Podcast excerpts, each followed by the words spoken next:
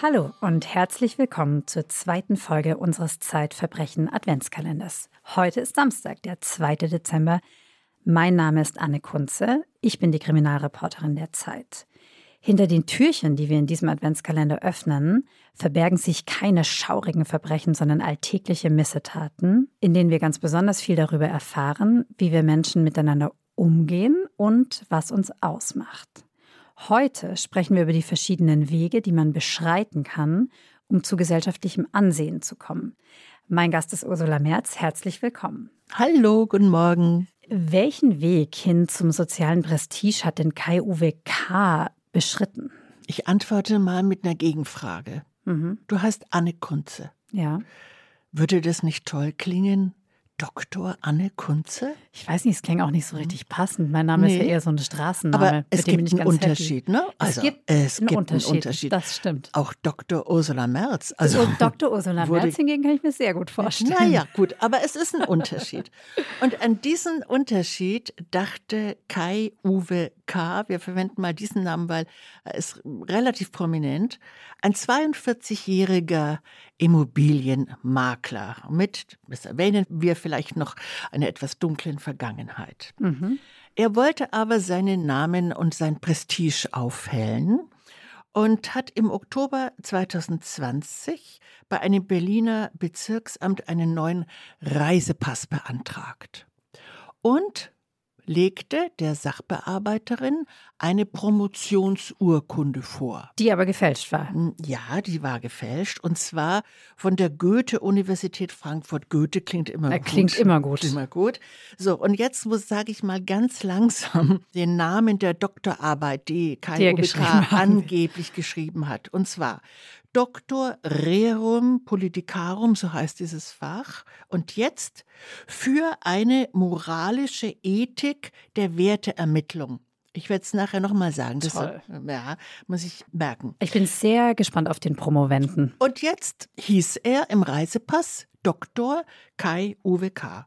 Und da das beim Reisepass so gut geklappt hat, hat das auch gleich beim Personalausweis und beim Führerschein machen lassen. Und er hat auch so unterschrieben, nehme ich er an. Er hat insgesamt 90 Urkunden, also Verträge, was mhm. auch immer, mit Dr. Kai UWK unterschrieben und auch im Internet, wo er ohnehin immer sehr aktiv war, tauchte er als Dr. Kai UWK auf. Und deswegen ist er jetzt vor Gericht wegen Urkundenfälschung. Urkundenfälschung und versuchter Betrug. In was für einem Milieu lebt denn der Kai UWK? Weil du hast ja jetzt das Beispiel von Dr. Ursula Merz und Dr. Anne Kunze. Übrigens, wir sind beide nicht promoviert. Nein, haben es auch nicht vor. Nein. Nee, na, du, wer weiß.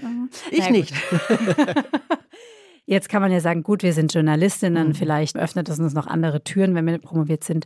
Hat sich denn der Kai Uwe K. in einem Umfeld bewegt, das ihm auch Türen geöffnet hätte, wo man sagen würde, ja, Bildung ist wirklich wichtig in diesem Umfeld? Eigentlich nicht. Ich habe also lange gebraucht, um zu verstehen, und ganz habe ich es überhaupt nicht verstanden, warum er das gemacht hat. Dr. Kai Uwe K. Nee, Gott, nicht Dr. Kai Uwe K. Wir sind schon auf ihn reingefallen. Ist kein unbeschriebenes Blatt. Er saß drei Jahre im Gefängnis wegen Betruges als Immobilienmakler. Er hat sogenannte Schrottimmobilien aufgekauft mhm. und sie zu astronomischen Summen weiterverkauft an arglose Leute, die bis an ihr Lebensende daran abzahlen. An und kein Heim haben, also und, jetzt ihr Zuhause verloren haben. Äh, die zu Hause oder es nicht vermieten können, mhm. wie auch immer. Also er wurde 2012 zu fünf Jahren Haft verurteilt. Ich habe einen Fehler gemacht, er saß nur zwei Jahre. Und es wurde aber auch viel über ihn in den Medien berichtet. Mhm. Spiegel TV nannte ihn den größten Angeber von Berlin, weil er gerne sehr protzig aufgetreten ist. Yes. Protzige weiße Villa, mhm. von der war im Prozess die Rede, da gab es auch Fotos. Die wurde nämlich durchsucht als das aufflog mit dem Doktortitel. Da bin ich jetzt gespannt, weil ja. wir wissen ja, dass sich soziales Prestige, also das symbolische Kapital, längst nicht nur in einem Doktortitel ausdrückt, sondern zum Beispiel in der Kleidung, in der Einrichtung, im Verhalten, in so Nuancen des Stils und des Geschmacks. Aber Diesen Weg hat er offensichtlich nicht auf sich genommen, das anzupassen, oder? Naja, ich würde mal sagen, früher schon. Also wenn man ihn im Netz aufsucht, da gibt es auf YouTube so Videos mit schwarzer Sonnenbrille, großen Autos, großer Villa im Hintergrund, alles sehr groß, große Töne. Da ist er ein ganz anderer Typ. Also mhm. im Grunde so typischer Vertreter des Protzkapitalismus. Okay. Ja? Viel Geld, viel Schmuck, viel Gold. Also und nicht so, so das feine Bildungsbürgertum mit dem großen Bücherregal. Null, null. Deswegen ist es so ein bisschen rätselhaft, wie er auf die Idee mit dem Doktortitel kam.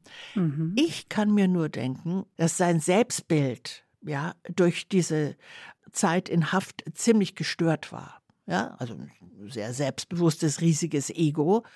Und dass er sich irgendwie weniger tja, als Ex-Knacki vorkam, Ah, wenn er in den das- Spiegel guckt Ja. und einen Doktortitel sieht. Er wollte die Zeit im Gefängnis überschreiben. Es ist eine reine Mhm. psychologische Spekulation von mir. Muss nicht so sein. Wie ist er denn aufgeflogen? Durch einen banalen Zufall. Er wurde zur Polizei bestellt, aber nicht für ein Verhör, sondern für eine Befragung in einem ganz anderen Fall, der ihn gar nicht unmittelbar berührt hat. Und da saß ein Kommissar, dem kam der Name bekannt vor aus dieser alten Geschichte. Ja, und er dachte, hey, der hatte doch damals Seit wann ist der promoviert? der hatte doch nie einen Doktortitel. Wo kommt denn dieser Doktortitel her? Ein aufmerksamer Polizist. Ein aufmerksamer. Polizist. Und nur so kam die Sache ins Rollen, sonst ginge es weiter mit Promotion. Was hat er denn bekommen für seinen falschen Doktortitel vom Gericht? Ein Jahr und vier Monate auf Bewährung. Er lief also nicht wieder in eine Zelle, sondern nach Hause in seine In seine weiße Villa. Vielen Dank, liebe Ursula.